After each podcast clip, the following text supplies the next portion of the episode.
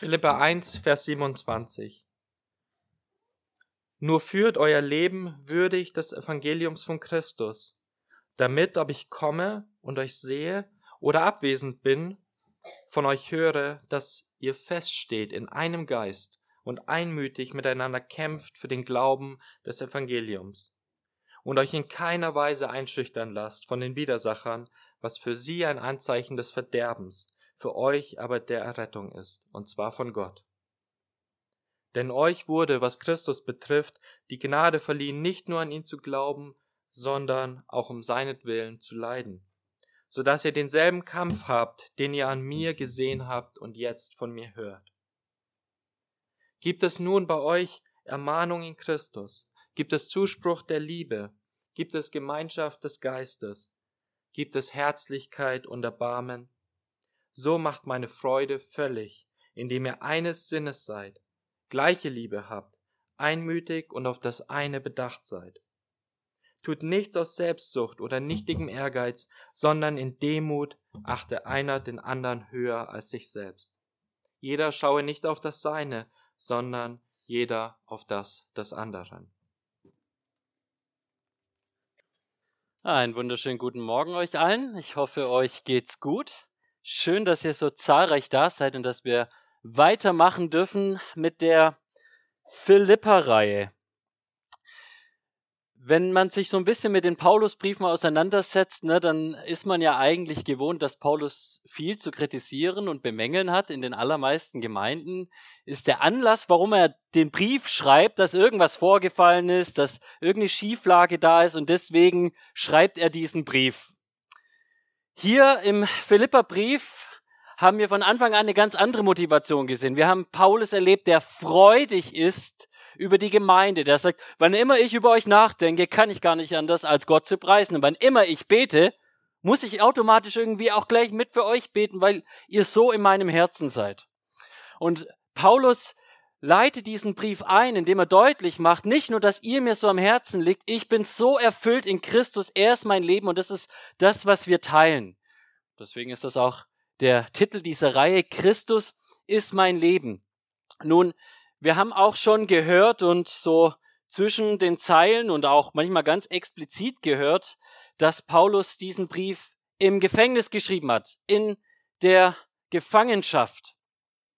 Und wenn Paulus also in der Gefangenschaft so viel Freude haben kann an der Gemeinde, dann ist ja jetzt die Frage, warum äh, sieht er denn dann überhaupt einen Grund, den zu schreiben? Es gäbe bestimmt auch noch fünf, sechs, sieben andere Gemeinden, wo er noch irgendwie so, ne, so eine harte Botschaft vielleicht reinpredigen könnte, irgendwas, um ihnen mal wieder deutlich zu machen, dass sie schief liegen, ne? so wie den Galatern. Ihr habt im Prinzip das Evangelium aufgegeben. Oder den Korinthern, ihr lebt so gottlos, dass selbst die gottlosesten Heiden sich eigentlich fragen, was ist denn das für eine unzüchtige Gemeinschaft?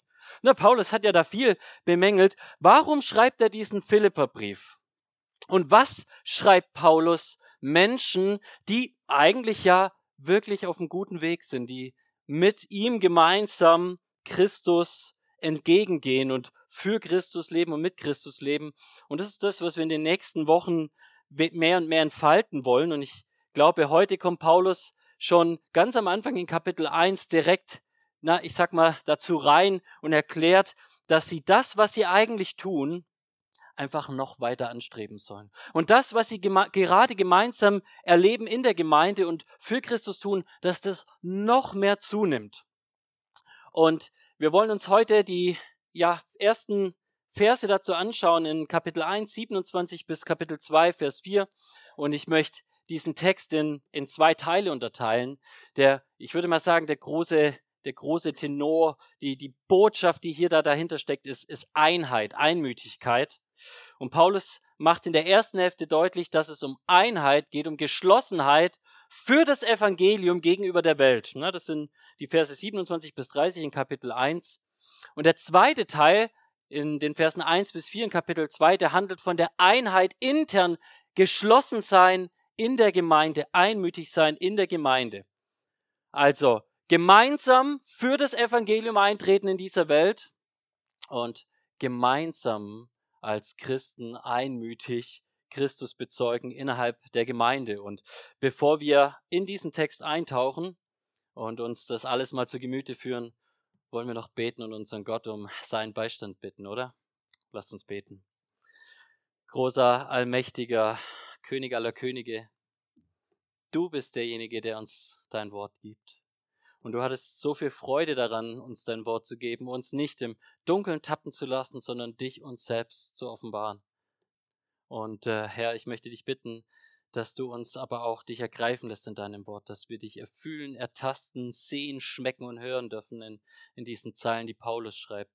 Und ich möchte dich bitten, dass diese Worte, die du ja selbst lebendige Worte nennst, dass die auch wirklich Leben in unseren Herzen schaffen, aufwecken, müde Herzen aufwecken, traurige Herzen trösten, freudige Herzen noch mehr freudig machen, ja, und stolze Herzen wieder auf den Boden der Tatsachen zurückholen. Herr, ich möchte dich bitten, dass du durch deinen Geist das alles wirkst, mit seinem Schwert in der Hand, mit dem Wort, und dass du meine schwachen Lippen dazu gebrauchen magst, Herr, und dass du dich verherrlichst in unserer Mitte, Herr, dir zur Ehre und uns zur Freude. Amen. Dann lasst uns mal rein schauen, was Paulus denn diesen Philippern mitzuteilen hat, über die er sich so freut. Wir lesen mal die Verse 27 bis 30, Kapitel 1. Wir lesen hier im ersten Abschnitt, Paulus sagt, wandelt nur würdig des Evangeliums des Christus, damit ich, sei es, dass ich komme und euch sehe oder abwesend bin und von euch höre, dass ihr feststeht in einem Geist und mit einer Seele zusammen für den Glauben des Evangeliums kämpft und euch in nichts von den Widersachen erschrecken lasst, was für sie ein Beweis des Verderbens ist, aber eures Heils und das von Gott her. Denn euch ist es im Blick auf Christus geschenkt worden, nicht allein an ihn zu glauben, sondern auch für ihn zu leiden, da ihr denselben Kampf habt, wie ihr ihn auch an mir gesehen habt und jetzt von mir hört. Paulus leitet diesen Abschnitt mit einem Wort ein, das wir auch wahrscheinlich im Deutschen kennen, aus dem Griechischen heraus, Monos, Mono, ne, das kennen wir, eins. Also Paulus sagt, ein einziges habe ich für euch. Eines ist mir wichtig. Eines ist eigentlich, das ist meine ganze Botschaft in, diesem Brief. Darauf möchte ich euch ausrichten. Das ist mein Ziel mit euch. Dass ihr würdig des Evangeliums wandelt in Christus. Man kann also entsprechend dieser Botschaft wandeln und für sie leben, oder man kann auch nicht entsprechend leben. Und das Interessante ist, nicht nur, dass er sagt, das ist das eine, worauf ich hier abziele, er gebraucht auch dazu diesen Begriff würdig. So als ob es um eine große Ehre hier geht, als ob es darum geht, dass wir mit etwas beschenkt worden sind und jetzt sollen wir auch dementsprechend handeln. Genauso meint er es. Das klingt nicht nur so, so meint er es auch. Und das macht Paulus übrigens an mehreren Stellen. Wir finden das zum Beispiel auch in Epheser 4, Vers 1, ganz bekannt. Da sagt er, ich ermahne euch nun, ich, der Gefangene im Herrn, wandelt würdig der Berufung, mit der ihr berufen worden seid, weil Gott euch berufen hat, weil Gott euch beschenkt hat mit dem Evangelium. Darum, als Folge, weil Gott so viel gibt, darum antwortet ihm entsprechend würdig. Oder Kolosser 1, 9 und 10.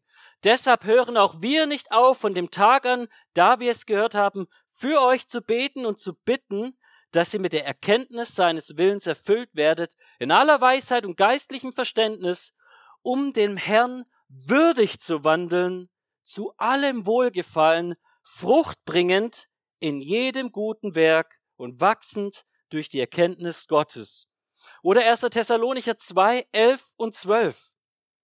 Wie ihr ja wisst, dass wir euch, und zwar jeden einzelnen von euch, wie ein Vater sein Kind ermahnt und getröstet haben und beschworen haben, des Gottes würdig zu wandeln, der euch zu seinem Reich und zu seiner Herrlichkeit berufen hat.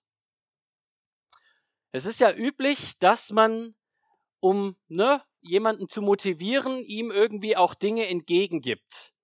Und Paulus macht hier deutlich, ich brauche gar keine weitere Motivation für euch geben als das, was Christus schon längst getan hat. Es gibt weder einen Bonus, den ihr noch erwirken könnt, ne? Also meine Krankenkasse hat mir geschrieben, dass ich äh, ein bisschen Rabatt kriegen kann, wenn ich äh, was vom Zahnarzt einreiche, wenn ich irgendwie mein BMI einhalte. Ich arbeite daran und ein paar andere Dinge mache, dann kriege ich ein bisschen Rabatt, ne? Also sie, sie versuchen zu motivieren, wenn ich das tue, dann kriege ich Rabatt. Und Paulus macht dir deutlich an all den Stellen, es gibt gar nichts, was du noch kriegen kannst, weil er dir schon alles versprochen hat, weil er dich schon zum Höchsten berufen hat, weil er dich schon über alles liebt. Darum, versteh doch, weil Christus dich so sehr liebt, darum richte dein Leben darauf aus, ganz und gar für ihn, es zu gestalten. Richte dein Leben auf ihn aus, wandelt würdig des Evangeliums. Paulus sagt, ich habe keine andere Motivation, ich brauche keine andere Motivation als Christus und Christus allein.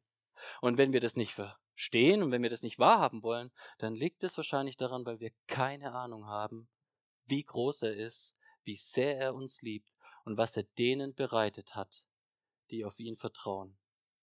Was er damit meint, wenn es heißt, dass er den überschwänglichen Reichtum seiner Gnade über uns ausschütten möchte in Ewigkeit was die himmlischen Güter sind, die er für jene bereithält, die sich zu ihm halten.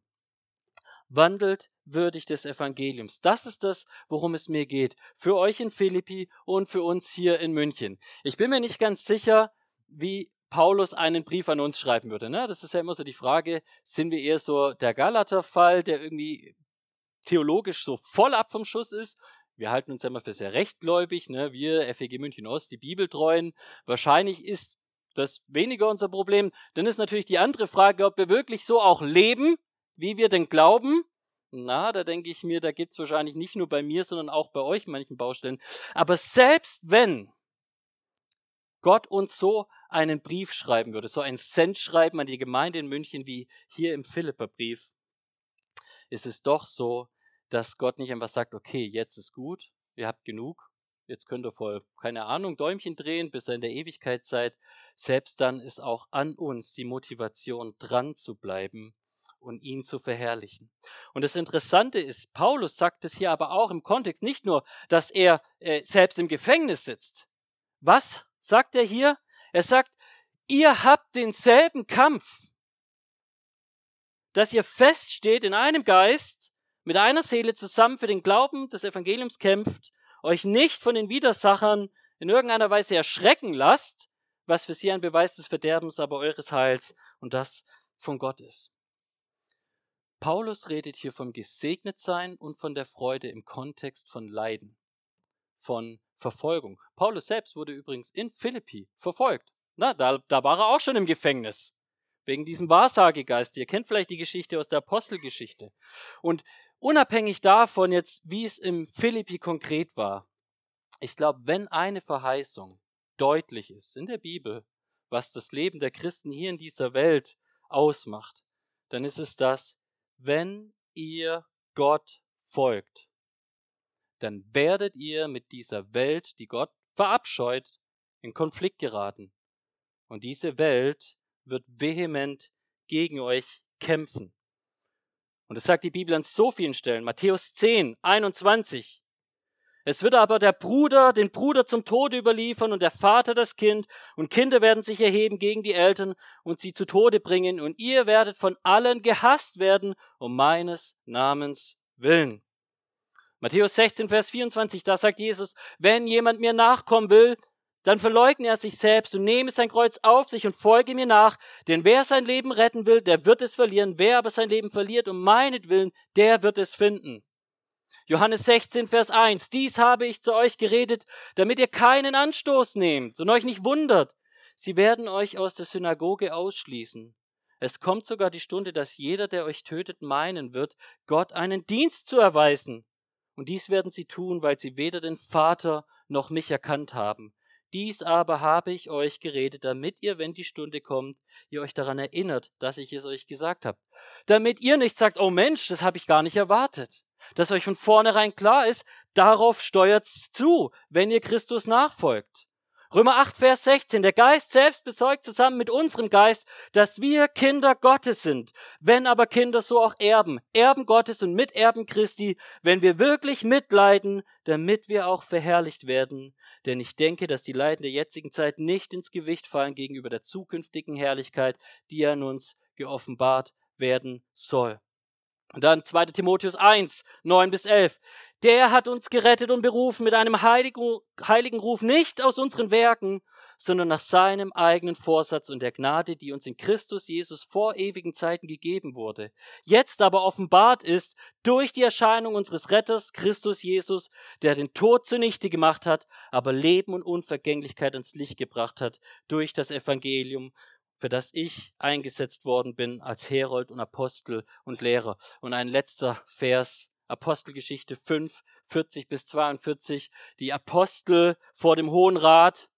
Und da heißt es, und als die Apostel herbeigerufen wurden, wurden sie geschlagen und ihnen wurde geboten, nicht mehr im Namen Jesu zu reden, und sie wurden entlassen. Sie nun gingen aus dem Hohen Rat fort, voller Freude dass sie gewürdigt worden waren, für den Namen Jesu Christi Schmach zu erleiden, und sie hörten nicht auf, jeden Tag im Tempel und in den Häusern zu lehren und Jesus als den Christus zu verkündigen.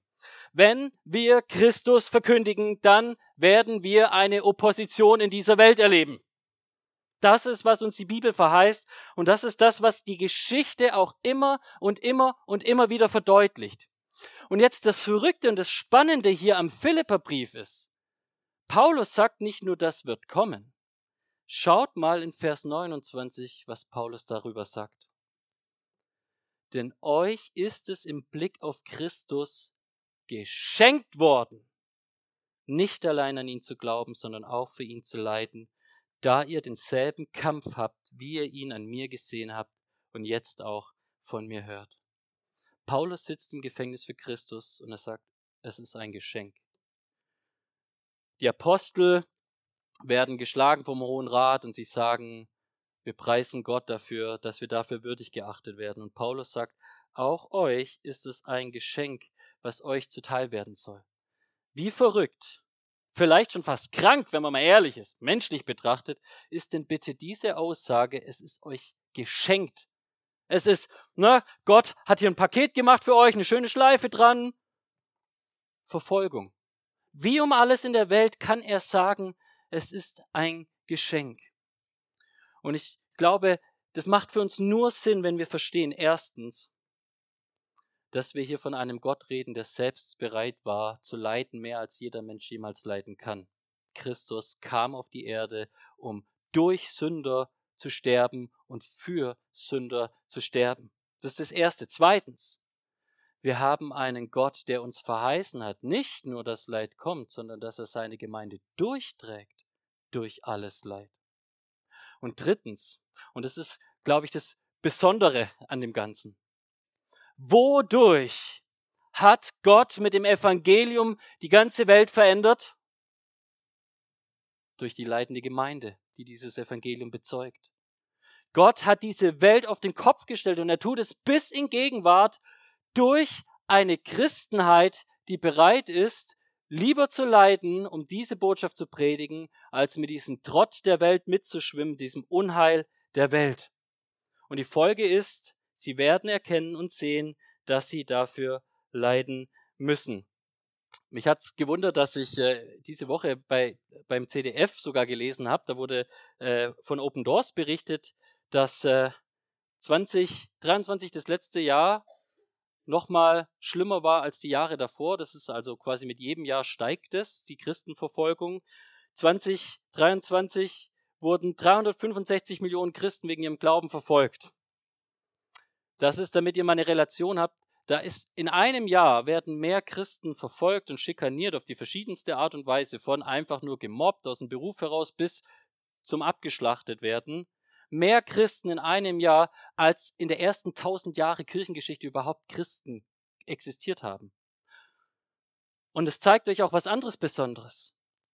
Diese leidende Gemeinde, die ein so kleiner Keim war, die angefangen hat mit einem leitenden Christus, dann zwölf leitenden Aposteln und dann weiter ein paar leitenden Gemeinden in Philippi und sonst wo, ist eine Gemeinde, die jetzt Millionen Menschen in allen Stämmen, Völkern und Sprachen in sich beherbergt. Die Leiden konnten die Gemeinde nicht aufhalten. Im Gegenteil, Christus verherrlicht sich, indem er durch die Leiden hindurch die Welt verändert. Und ich glaube übrigens, dass diese Leiden nicht einfach nur äh, Leiden sind, die uns quasi treffen, weil wir Christen sind. Ich glaube, dass es ganz allgemein sind Leiden, die aus der Lüge heraus geboren sind, weil die Menschen gegen die Wahrheit kämpfen. Ne? Die Bibel sagt es mal im Römerbrief, dass sie die Wahrheit mit der Lüge niederhalten. Und ich glaube übrigens, dass das auch ganz gesamtgesellschaftlich ein Phänomen ist. Ich weiß nicht, ob euch das mal aufgefallen ist, das, das Framing der Medien der letzten Jahre in den verschiedensten Bereichen. Man hat manchmal das Gefühl, entweder es gibt gute Menschen oder es gibt nur irgendwelche rechtsradikale, menschenverachtenden Populisten. Und wann immer du nicht gerade die Mehrheitsmeinung hast, dann bist du quasi der Todfeind. Jetzt momentan sind es die Bauern. Ich ich weiß nicht genau, inwieweit da was gerechtfertigt ist oder nicht. Ich kenne mich weder mit dieser mit Agrarthemen aus noch mit dem, was Bauern kriegen oder nicht. Aber mir ist es aufgefallen, wie man versucht irgendwie das zu framen. Aber trotz all diesem Framing erlebe ich auch, dass einfach das Einstehen für die Wahrheit irgendwie aber auch einen Umschwung in der Gesellschaft bringt. Und vielleicht bist du so einer, der das eher negativ alles sieht, wie es momentan abläuft. Ich glaube, dass wir eben immer wieder solche Pendelbewegungen haben. Und ich glaube, dass diese Kämpfe in der Gesellschaft, dieses mediale Verachten und falsch darstellen und verleugnen, eben nicht dazu führen wird, um die Wahrheit aufzuhalten, sondern wie es schon immer geschehen ist und wie es ganz besonders im Evangelium geschieht, die Wahrheit wird triumphal gegenüber der Lüge bestehen bleiben. Und die Wahrheit wird dadurch, dass sie einfach nichts anderes tut, als wahr zu sein, Mächtiges bewirken. Und um euch, äh, ich sag mal, ein kleines Schmankerl zu geben, wie herrlich das ist, wenn Gott sich durch Leiden verherrlicht, möchte ich euch die Geschichte von einem Menschen vorlesen oder ein paar Ausschnitte aus seinem letzten Tag oder seinen letzten Momenten geben, wir wissen, dass äh, auch in Europa über Jahrhunderte hinweg Christen bis aufs Blut verfolgt wurden. Und wir wissen, dass die Reformation radikal Europa verändert hat. Ich bin auch der Überzeugung und ich weiß, das äh, gefällt nicht vielen. Ich glaube, die römische Kirche hat sich nicht in ihrem Wesen verändert. Sie hat nur weniger Macht.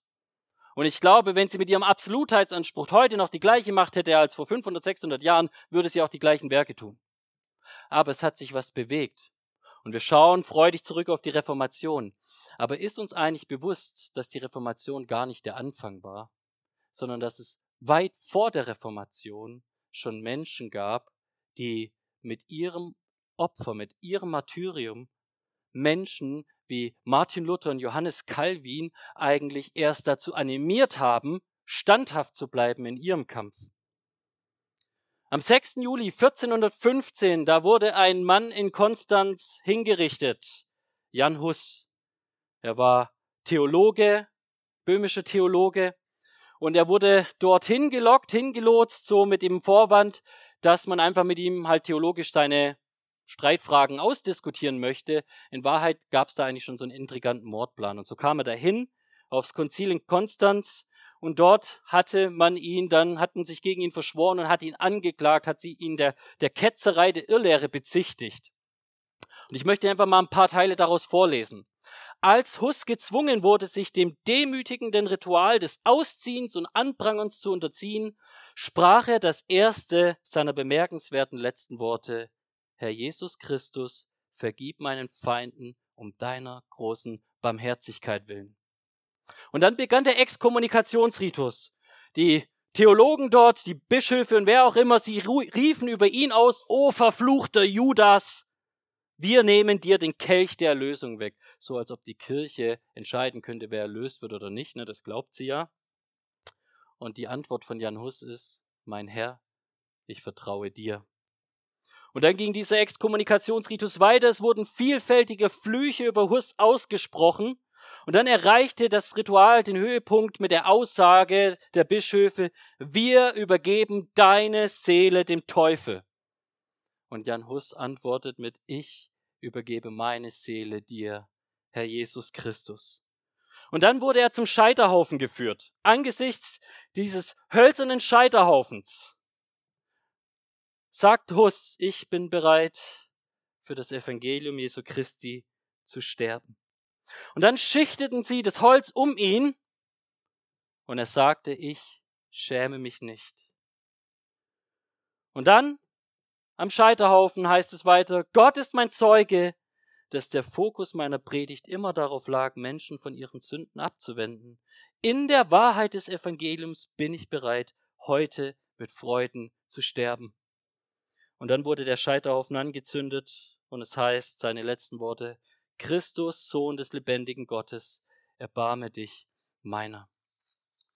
Dieser Tod von diesem Mann, und er ist ja nur einer von mehreren, mit diesem kleinen Tod der menschlich gesehen so unbedeutend zu sein scheint, hat Gott Menschen hundert Jahre später dazu animiert, für die Wahrheit einzudrehen und diese Welt zu dem zu machen, was wir heute hier sehen.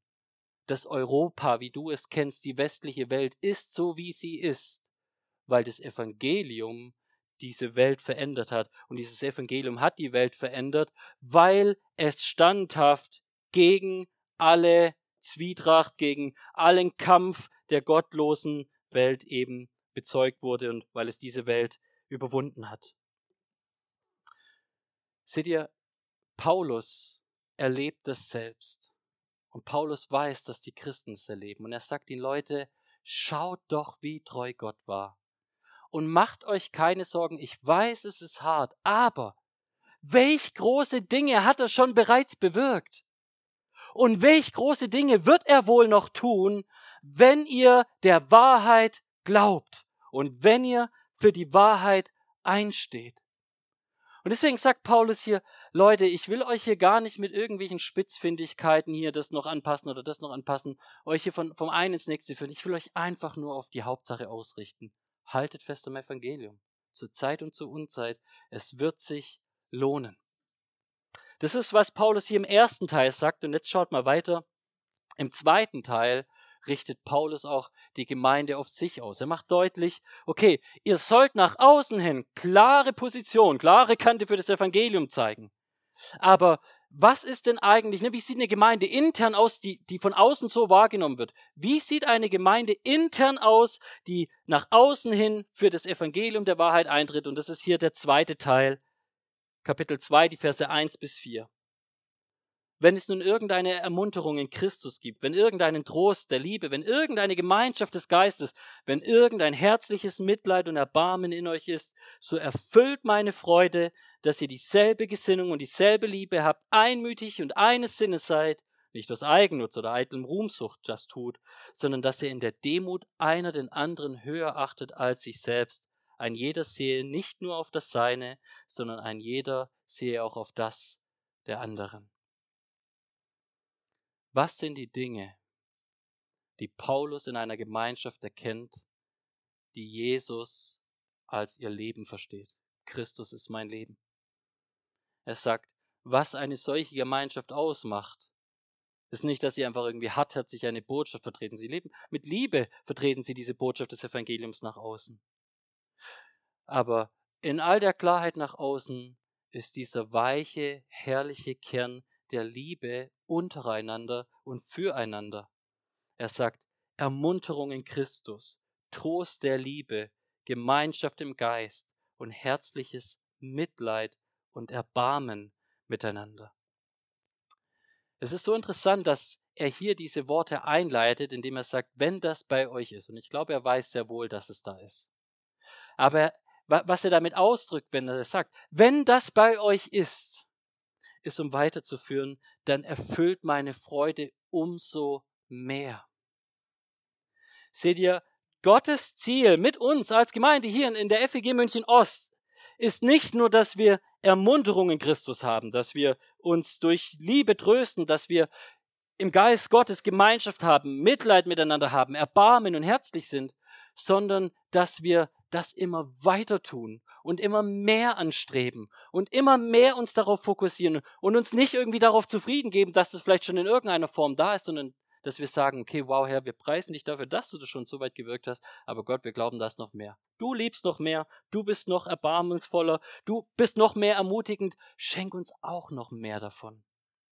Wenn es nun irgendetwas davon gibt, dann macht meine Freude vollkommen. Erfüllt meine Freude. Dieses Wort, das Paulus gebraucht, das kann auch übersetzt werden mit vollenden, erfüllen, voll machen. Quasi ein Glas zum so überfüllen, dass es einfach rausschwappt. So sehr soll Liebe das Merkmal in unserer Gemeinde sein. Erfüllt meine Freude, ihr. Ich liebe euch so sehr, dass ich für euch bete, wann immer ich an euch denke. Und jetzt setzt noch einen drauf. Ich kann jetzt schon gar nicht anders als für euch zu beten. Aber Leute, nehmt noch mehr in der Liebe füreinander zu. Seid noch geduldiger miteinander. Tröstet euch noch mehr. Habt noch mehr herzliches Mitleid und Erbarmen. Und wie zeigt sich dieses noch mehr? Er sagt, erfüllt meine Freude, Vers 2, dass ihr dieselbe Gesinnung und dieselbe Liebe habt, indem ihr einmütig eines Sinnes seid, indem ihr nicht aus Eigennutz oder eitler Ruhmsucht etwas tut, sondern dass ihr in der Demut einer den anderen höher erachtet als sich selbst. Ein jeder sehe nicht auf das Seine, sondern ein jeder auf das der anderen. Und ich will diese Punkte ein bisschen mit euch empacken, was Paulus sich wünscht für uns als Gemeinde, was Jesus sich wünscht für uns als Gemeinde. Das erste, was hier deutlich wird, und das ist auch schon im ersten Teil deutlich geworden, Einmütigkeit, eines Sinnes sein. Diese Welt ist eine zerstrittene Welt. Und wisst ihr warum? Weil diese Welt nur einen Gott kennt und dieser Gott ist das Ich. Wenn immer das Ich im Zentrum steht, steht es im Konflikt mit dem anderen Ich und dann entsteht Uneinigkeit. Deswegen ist es so eine verstrittene, zerstrittene Welt. Und Paulus sagt, ich möchte aber, dass bei euch Einigkeit herrscht, dass ihr eines Sinnes seid. Damit meint er nicht, dass ihr keine eigenen Überzeugungen mehr haben dürft oder dass ihr irgendwie, keine Ahnung, jetzt so Mind Control seid und einfach irgendwie nur noch schweigend mitlauft, ein Kommentator sagt es folgend. Wenn Paulus seine Freunde offenbart, dasselbe zu denken und gleichgesinnt zu sein, dann verlangt er nicht, dass sie bei allem die gleichen Gedanken oder Gefühle haben. Sie sind nicht dazu aufgerufen, einander nachzueifern. Paulus unterdrückt die menschliche Kreativität nicht, noch die persönliche Vielfalt.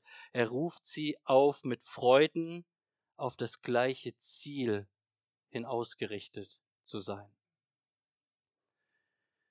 Wenn unsere Gemeinde Uneinigkeit erlebt, und sind wir mal ehrlich, das hatten wir auch oft genug, dass Streitigkeiten untereinander waren, dann ist der einzige Grund für diese Streitigkeiten, dass da ich gegen ich kollidiert ist. Und die Lösung dafür ist, dass wir sagen, okay, in dieser Gemeinde ist es eigentlich nicht so wichtig, was ich denke oder möchte, sondern was Christus denkt oder möchte. Und dass wir gemeinsam daraufhin abzielen, dass wir einmütig sind, selbst wenn es Meinungsverschiedenheiten gibt. Und ich weiß, es ist schwierig. Und ich möchte auch nicht immer die gleichen Beispiele bringen. Und jeder kann sein eigenes Herz prüfen. Aber denk mal einfach nur an die Corona-Krise zurück. Und denk mal darüber nach, welche Position du hattest und wie du über manchen Bruder oder über manche Schwester nachgedacht hast, so im Herzen oder auch geredet hast, der die Gegenposition vielleicht von dir hatte. Fällt dir vielleicht auf, dass wir viele von uns da sehr bitter über andere nachgedacht haben, sehr negativ, sehr lieblos, sehr uneinig, sehr rechthaberisch? Seid gleichgesinnt auf Christus hin. Und er sagt weiter, tut nichts aus Eigennutz oder Ruhmsucht. Das ist doch das Paradigma in dieser Welt. Alles, was der Mensch tut, das tut er, streben nach Glück, um persönlich glücklich zu werden, für sein eigenes Wohl. Und Paulus sagt, das ist aber nicht das Paradigma im Reich Gottes, oder? Christus, ja, er hat die vor ihm liegende Freude gesehen und deswegen seinen Lauf vollendet und so weiter. Aber bis er in diese Freude in Ewigkeit kommt mit seiner Braut, war er bereit, für sie zu leiden, selbstlos bis in den Tod. Gottes Plan für uns als Gemeinde ist, dass sich unser Denken dahingehend verändert, dass wir anfangen, weniger aus Eigennutz und Ruhmsucht Dinge zu tun. Bist du bereit, dich hier einzubringen in der Gemeinde und im Leben deiner Geschwister, auch wenn es dir vielleicht nicht so viel bringt und du vielleicht dafür keine Anerkennung kriegst. Ich weiß, wir machen gerne die Dienste, die Anerkennung bringen. Ich bin Pastor, ich bin ganz ehrlich, Leute. Was glaubt ihr, wie man sich da fühlt? Ne? Man denkt ja ganz oft so, wow, was bin ich für ein toller Hecht. Ne? Zum Glück demütigt Gott mich oft genug dafür. Aber ich gebe euch mal einen Dienst als Beispiel. Ne? Wir sitzen gerne im Gottesdienst und wir genießen das. Aber ihr wisst, dass wir auch ganz viele Kinder hier haben und wir freuen uns über diese Kinder. Bist du bereit, vielleicht einmal alle sechs Wochen auf dein Recht im Gottesdienst zu sitzen, zu verzichten, um dafür bei den Kindern zu sein und einfach nur ein bisschen Assistenzhilfe zu leisten, mit den Kindern zu spielen, damit die Eltern einfach mal verschnaufen können und hier im Gottesdienst sitzen können. Ich weiß, es ist schwierig für uns, weil wir müssen ja da irgendwie darauf verzichten. Und wir kriegen jetzt auch nicht die große Ehre, ne? Also für gewöhnlich kommt man da nicht irgendwie aus dem Jugendkinderraum raus und die Leute klopfen dir auf die Schulter. Super, dass du heute mit meinem Kleinen gespielt hast. So geschieht es meistens nicht, aber gefühlt wird es so. Was glaubt ihr, wie dankbar Eltern sind, die eh schon keine Nacht schlafen, wenn sie einfach mal einen Sonntag hier in Ruhe sitzen können? Und die Jugendmitarbeiter nicht immer das Gefühl haben, Mensch, wir müssen jede Woche aufs Neue nach irgendeinem Assistenten suchen, dass wir irgendwie hier diese Gruppe bändigen können. Die sind wilder als Löwen und Tiger und was weiß ich. Da brauchst mehr als einen Mitarbeiter. Und bist du bereit, dich da einzubringen? Das ist nur eins von vielen Beispielen. Und ich, ich will das jetzt auch nicht endlos hier ausufern, aber ich glaube, ihr könnt einen so großen Dienst tun, wenn er einfach mal sagt, alle sechs Wochen oder alle acht Wochen. Und wenn es jeder macht, dann kriegen wir auf einmal die ganze Gruppe gefüllt und dann ist es auch easy und einfach. Gleiche übrigens auch mit dem Putzdienst und anderen Dingen in der Gemeinde. Und, dass wir andere höher achten als uns selbst. Das ist hier der letzte Punkt, den er gebraucht. Ich glaube, ich bin nicht der einzige Mensch, der mit Stolz kämpft. Ich kämpfe auch irgendwie mit dem Gegenteil, das ist aber, glaube ich, meistens beides das, das Gleiche. Sowohl irgendwie Minderwertigkeitskomplexe als auch Überheblichkeit ist, ist beides letztendlich einfach die Folge dessen, dass wir viel zu viel über uns selbst nachdenken und uns selbst zum Zentrum machen. Mir geht's so, dir wahrscheinlich auch. Und Paulus sagt aber, hey, du sollst dich nicht über andere höher achten, sondern du sollst den anderen erheben. Und eine Sache, die mir geholfen hat in diesem Kampf um Demut, ist folgendes.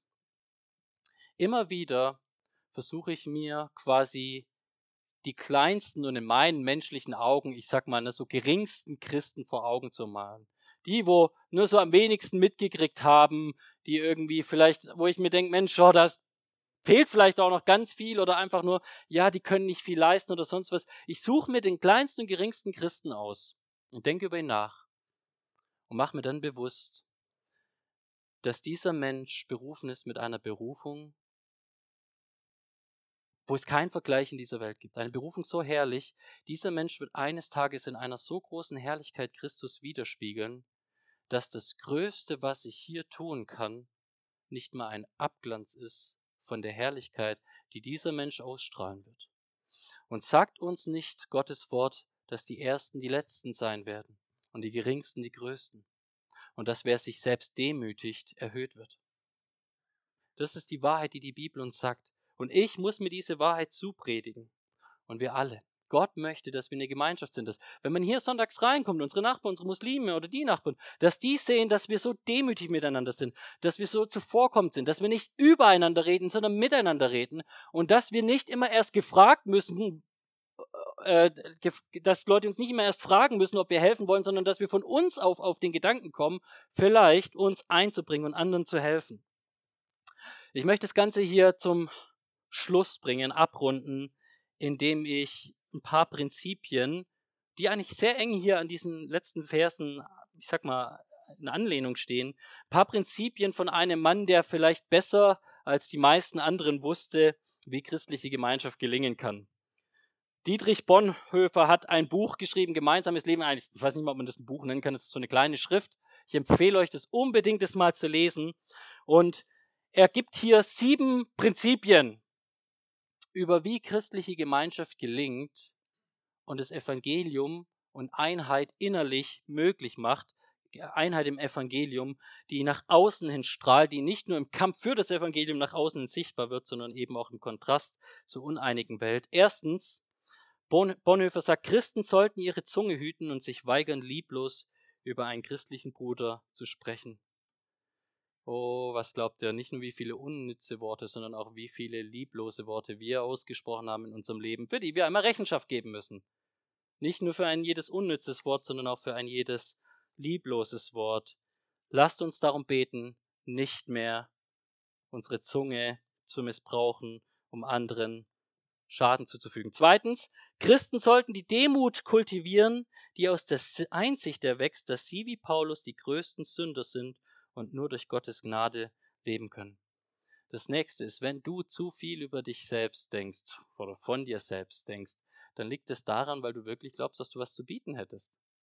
Die Realität ist, vor Gott hast du nichts zu bieten. Deswegen gibt er ja alles. Deswegen ist es ja Gnade und Gnade allein. Und Paulus sagt, wir sollten das mal zu unserem Gebetsanliegen machen. Lies einfach öfters mal den Römerbrief Kapitel 1 bis 3 und dann wirst du schon verstehen, was er meint. Das nächste ist, Christen sollten lange und geduldig zuhören, damit sie die Not ihres Mitchristen verstehen.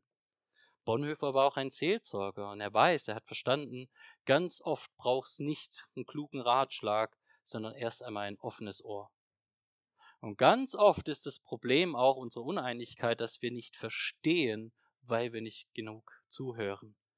Sagt wir sollten zuhören. Viertens, Christen sollten sich weigern, ihre Zeit und ihre Berufung als so wertvoll zu betrachten, dass sie nicht unterbrochen werden können, um bei unerwarteten Bedürfnissen zu helfen, egal wie klein oder unbedeutend sie sind. Mensch trifft das mich ins Herz. Wie oft denke ich mir, oh, ich kann mich jetzt leider diesem Problem nicht annehmen, weil ich gerade mit was Größerem beschäftigt bin. Ich sitze in meinem Elfenbeinturm, ich muss gerade die Welt retten, theologische Kämpfe führen oder was auch immer. Wie lächerlich. Es ist doch diese Liebe, in der Christus sich verherrlicht. Fünftens, Christen sollten die Last ihrer Brüder und Schwestern im Herrn tragen, indem sie sowohl ihre Freiheit bewähren, bewahren, als auch ihren sündigen Missbrauch dieser Freiheit vergeben. Ein Vers, der mich mehr trifft als die meisten anderen Verse im Neuen Testament ist im ersten Korintherbrief, als Paulus sagt so, ne, über die Korinther, die, die Rechtsstreitigkeiten führen, warum lasst ihr euch eigentlich nicht viel über, übervorteilen? Warum meint ihr eigentlich auch immer für euren, euer Recht einstreiten, einsetzen, euch einsetzen zu müssen? War Christus nicht bereit, wie ein Lamm zur Schlachtbank geführt zu werden? Und sollten nicht auch wir einfach mal bereit sein, Unrecht zu ertragen? Sechstens, Christen sollten ihre Mitgläubigen Gottes Wort verkünden, wenn sie es hören müssen. Und es heißt ermutigen, trösten, ermahnen, herausfordern, zum Wachstum führen. Wann hast du das letzte Mal etwas aus dem Wort Gottes einem Bruder oder einer Schwester ins Leben gesprochen? Darüber nachgedacht, darüber gebetet, Herr, dieses Wort an XY. Wir sollten viel mehr über Gottes Wort reden, miteinander und es einander zupredigen. Das braucht jeder. Ich brauche das. Wie oft hat Gott in mein Leben eingegriffen durch die Predigt, die mir irgendein Bruder oder eine Schwester gehalten hat, ob es zur Erbauung oder zur Ermahnung war, völlig egal. Und siebtens, Christen sollten verstehen, dass christliche Autorität durch Dienst gekennzeichnet ist und nicht die Aufmerksamkeit auf die Person lenkt, die den Dienst verrichtet. Im Reich Gottes gibt es weder Mann noch Frau, Freier, Sklave, weder Theologe noch Neuling oder sonst was. Es gibt nur Christus. Er ist alles. Er allein. Und Paulus macht deutlich, so wie auch hier jetzt Dietrich Bonhoeffer schreibt, wir müssen verstehen, dass wir uns nicht dadurch auszeichnen, dass wir irgendeinen so Admiralsrang oder wie auch immer haben, sondern dass wir einfach zu ihm gehören und unsere Berufung darin zeigen, dass wir einfach dienen und tun und aus dem Tun heraus aus dem Dienst heraus sehen. Das ist die Autorität Christi. Lasst uns das Evangelium über alles erheben. Christus ist mein Leben. Indem wir bereit sind, nach außen hin ganz klar für die Wahrheit einzutreten, zur Zeit und zur Unzeit. Und wir werden sehen, die Wahrheit wird gewinnen, wie sie es immer getan hat. Und lasst uns anfangen, ganz neu in dieser Gemeinde zu sagen, die Liebe, die wir haben, ist schön, aber es geht noch mehr. Der Dienst und die Opferbereitschaft ist schön, die da sind, aber es geht noch mehr. Wir können noch so viel mehr unser Ich aus dem Licht rücken und Christus ins Zentrum rücken, damit diese Botschaft, Christus ist mein Leben, nicht nur eine Floskel aus unserem Mund ist, sondern etwas, was uns wirklich beschreibt. Amen.